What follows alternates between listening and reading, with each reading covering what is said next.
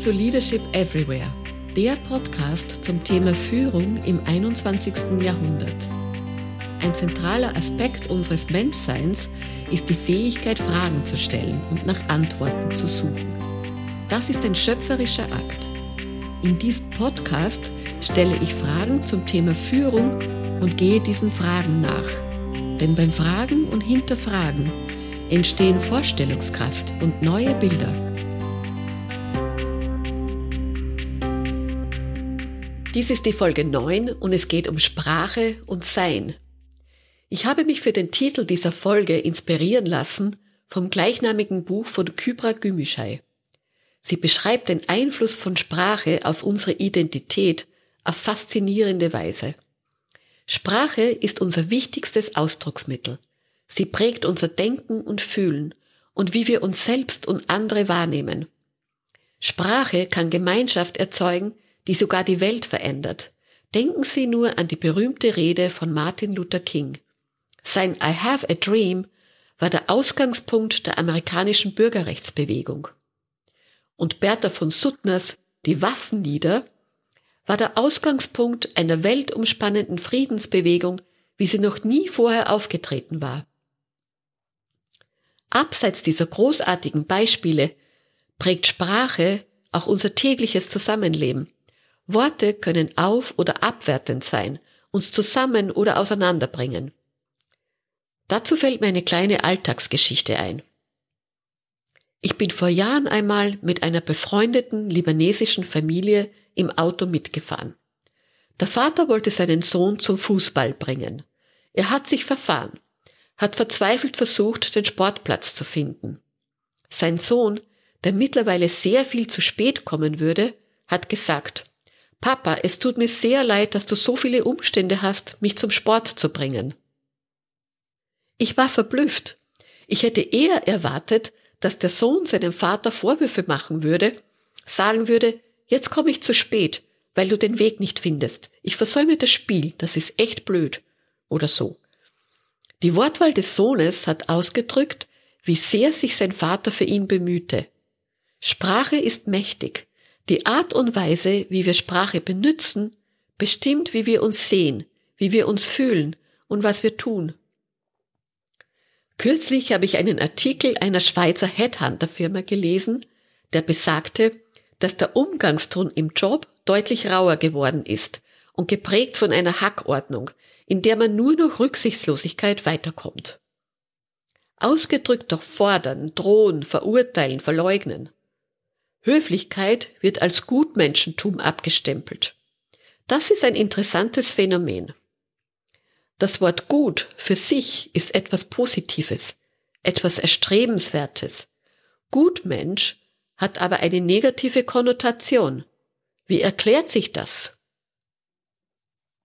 Also wenn das Erfolgsmodell in der Firma Rücksichtslosigkeit, Aggressivität und Empathielosigkeit heißt, ausgedrückt durch die Sprache, wird der höfliche, wertschätzende Mensch zum verachteten Gutmenschen.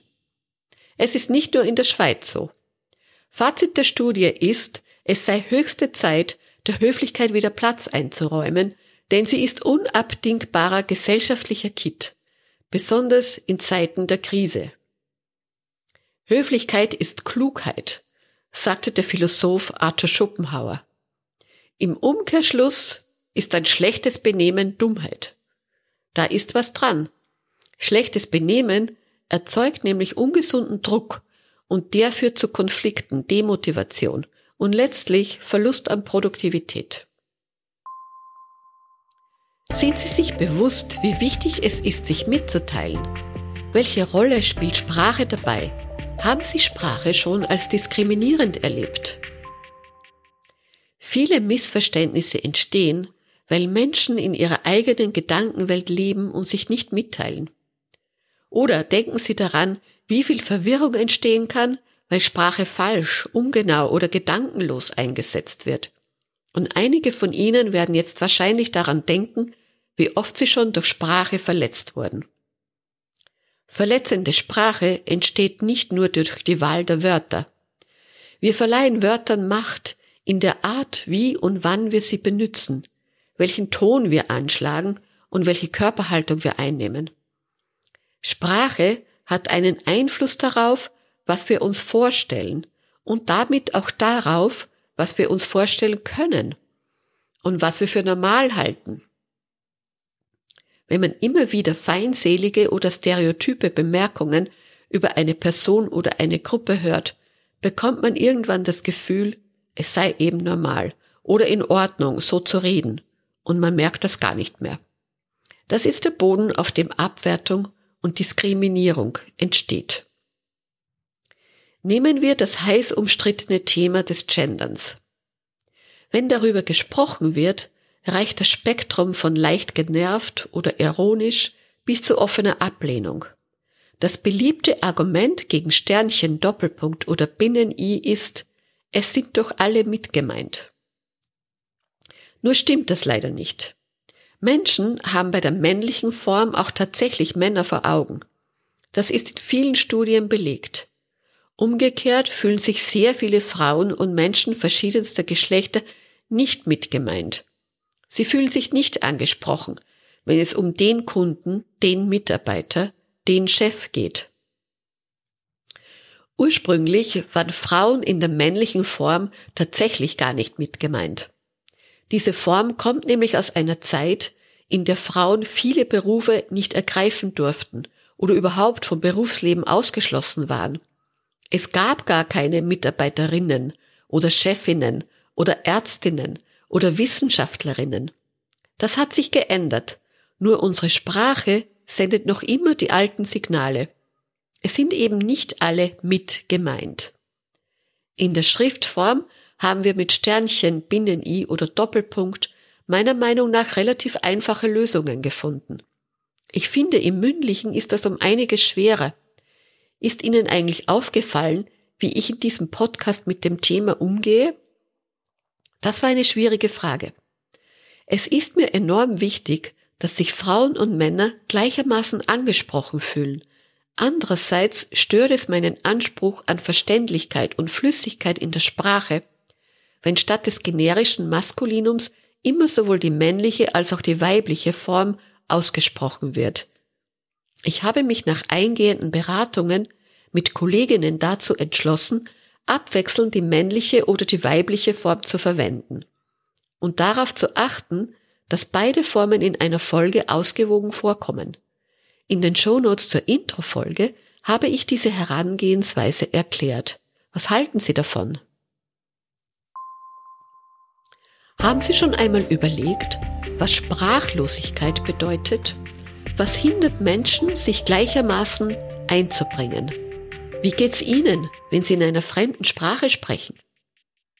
Wenn man über Sprache als wichtigstes Kommunikationsmittel spricht, müssen wir auch darüber reden, ob alle die gleichen Möglichkeiten haben zu sprechen. Nicht nur Sprache, auch Sprachlosigkeit kann ausschließen und Diskriminierung fördern. In der Arbeitswelt sind immer noch Frauen am häufigsten davon betroffen. Kapowitz-Mendelberg, die Autorinnen von The Silent Sex, haben in einer Studie Folgendes herausgefunden. Im Durchschnitt sprachen Frauen nur zwei Drittel so viel wie ein Mann. Und fehlende Stimmen bedeuten fehlende Perspektiven. Sie brachten nicht die Dinge zur Sprache, die sie zuvor in Umfragen gesagt hatten und die ihnen am Herzen lagen. Frauen wurden auch eher routinemäßig unterbrochen.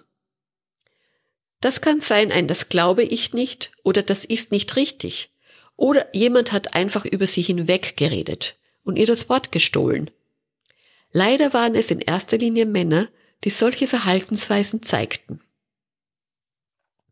Die Forscher fragten die Gruppenmitglieder dann einzeln, wer in ihrer Gruppe am einflussreichsten war.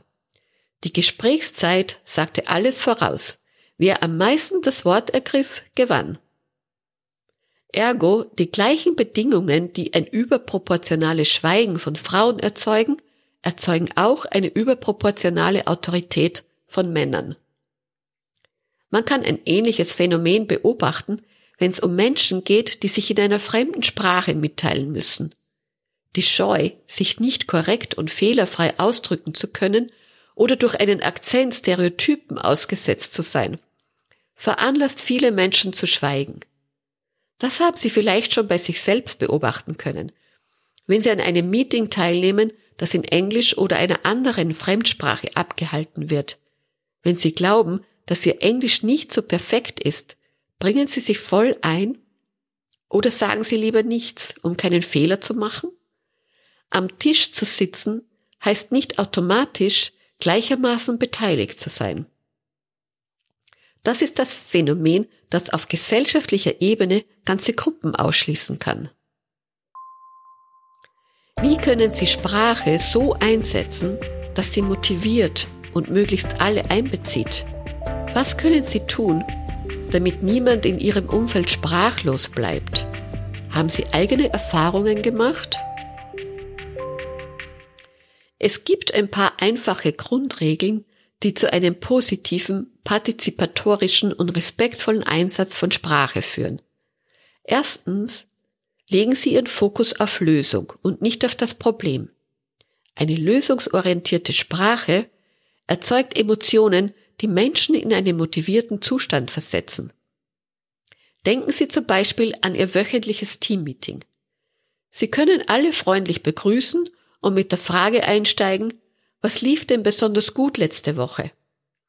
Wenn es Schwierigkeiten gibt, probieren Sie einmal Formulierungen wie Was können wir tun, um diese Reklamation bestmöglich zu lösen?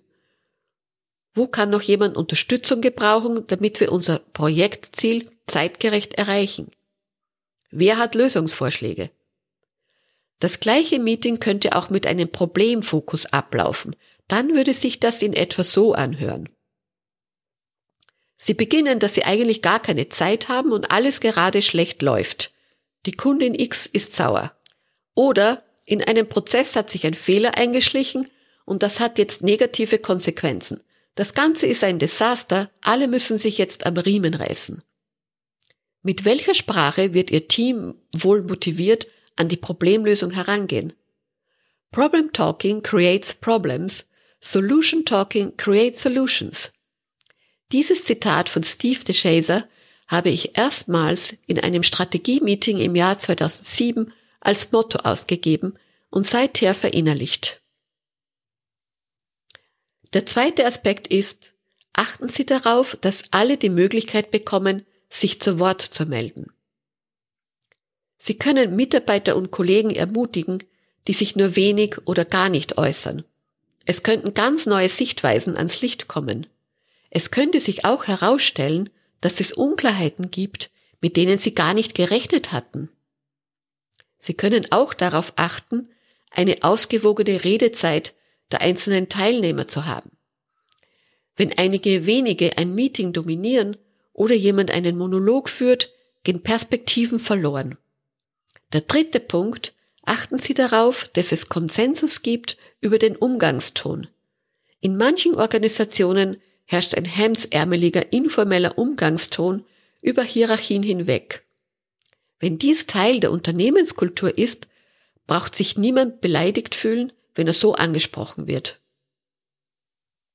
Wie immer der Ton in Ihrer Organisation ist, er ist dann gut, wenn er auf Augenhöhe und im gegenseitigen Einvernehmen stattfindet. Sie hören wieder von mir in zwei Wochen. In der Woche dazwischen gibt es die heutige Folge auf Englisch. In der nächsten Folge geht es um Karriere und Sinn. Machen wir eigentlich noch Karriere oder geht es um etwas anderes? Ich freue mich über Anregungen, Feedback, Widerrede und Fragen von Ihnen. Sie finden weitere Informationen und meine Kontaktdaten in den Show Notes. Meine Artikel, Blogposts und Tipps gibt's auf meiner Website www.abado-coaching.com. Und wie immer ein Bonmot mit auf den Weg. Ich begann zu verstehen, dass es die Erfahrung ist, die eine Sprache prägt. Und es ist die Sprache, die die Erfahrung kontrolliert. James Baldwin. Bleiben Sie dran und bis bald. Ihre Gabriela Abado.